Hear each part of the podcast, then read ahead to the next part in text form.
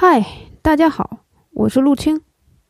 从今天开始，我们将开启一个全新的语音分享系列，叫“傻笑着读完心理学”。在这个系列中，心理学不再是枯燥的名词、术语和概念，而变成了图文并茂、生动幽默的语音分享文集。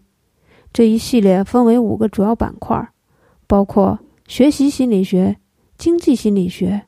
人际关系心理学、自我管理心理学，还有爱情心理学。好吧，让我们赶快开始第一个部分——学习心理学的语音分享吧。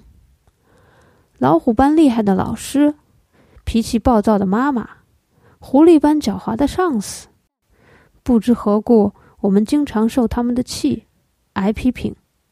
无论你多么努力，你的学习和成绩。总是不能尽如人意。我们挨了那么多的批评，怎么没有一点进步呢？也许你不加思索的一句话，就能给孩子或者部下的一生产生决定的影响。在学习和工作上，都会有其相对应的好方法。让我们探索学习心理的奥秘吧，在自己的工作岗位上也能自由的翱翔。如果你想改变一个人的不良习惯，就对他的不良习惯进行奖励。你没听错，是这样的。从前，有一位老人生活在一个娴静的村庄里。老人很喜欢恬静的独处时间，但不知何时起，他家门前的空地开始喧闹起来。空地中央有一块向日葵田地。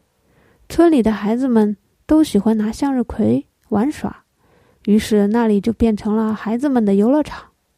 为此，老人发过火，撵过孩子们，但每每只能来一时的清静。没过多久，孩子们又聚众嬉闹起来。百般无奈的老人左思右想，终于想出一个好主意。老人把玩耍的孩子们招呼过来。向他们提出一个建议：看到你们玩的那么开心，我也很高兴。以后你们每来玩一次，我都给你们发一块钱。孩子们听到原本凶巴巴的爷爷突然变得和蔼，都犯晕了。但真的得到一块钱以后，就高兴的不得了，每天都来空地里玩耍。几天后，老人又像在院子里玩耍。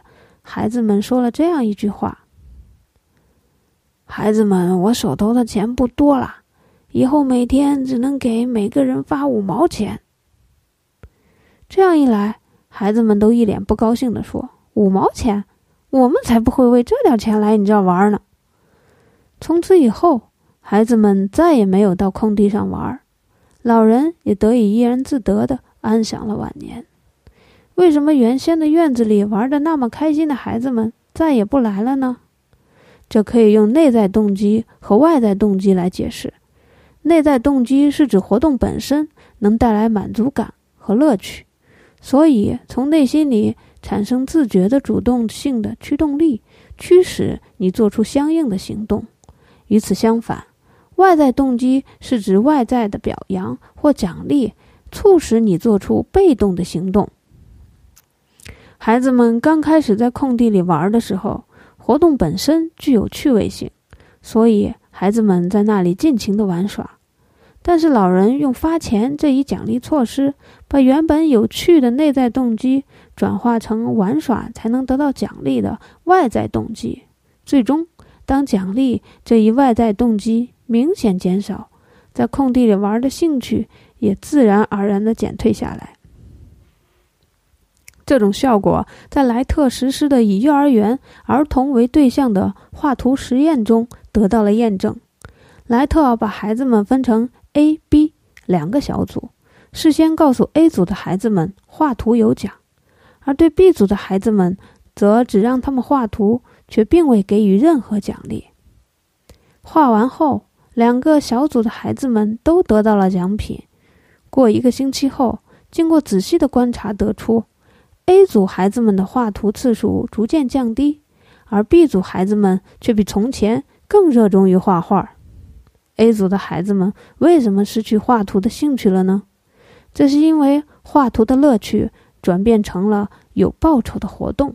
所以，不要奖励孩子喜欢做的事，而要奖励你想改变的孩子的不良习惯。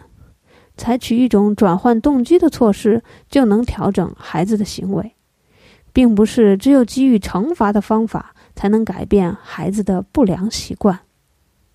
最后，解释一下本文出现的两个概念：一、内在动机；二、外在动机。内在动机指活动本身感兴趣时产生的主动的强烈动机。外在动机指制定以回报的行动为目标时产生的被动的微弱动机。如果奖励由内在动机引发的行动，原本积极的内在动机可能会变正转变成外在动机。好了，今天的分享就到这里，我是陆青，谢谢大家。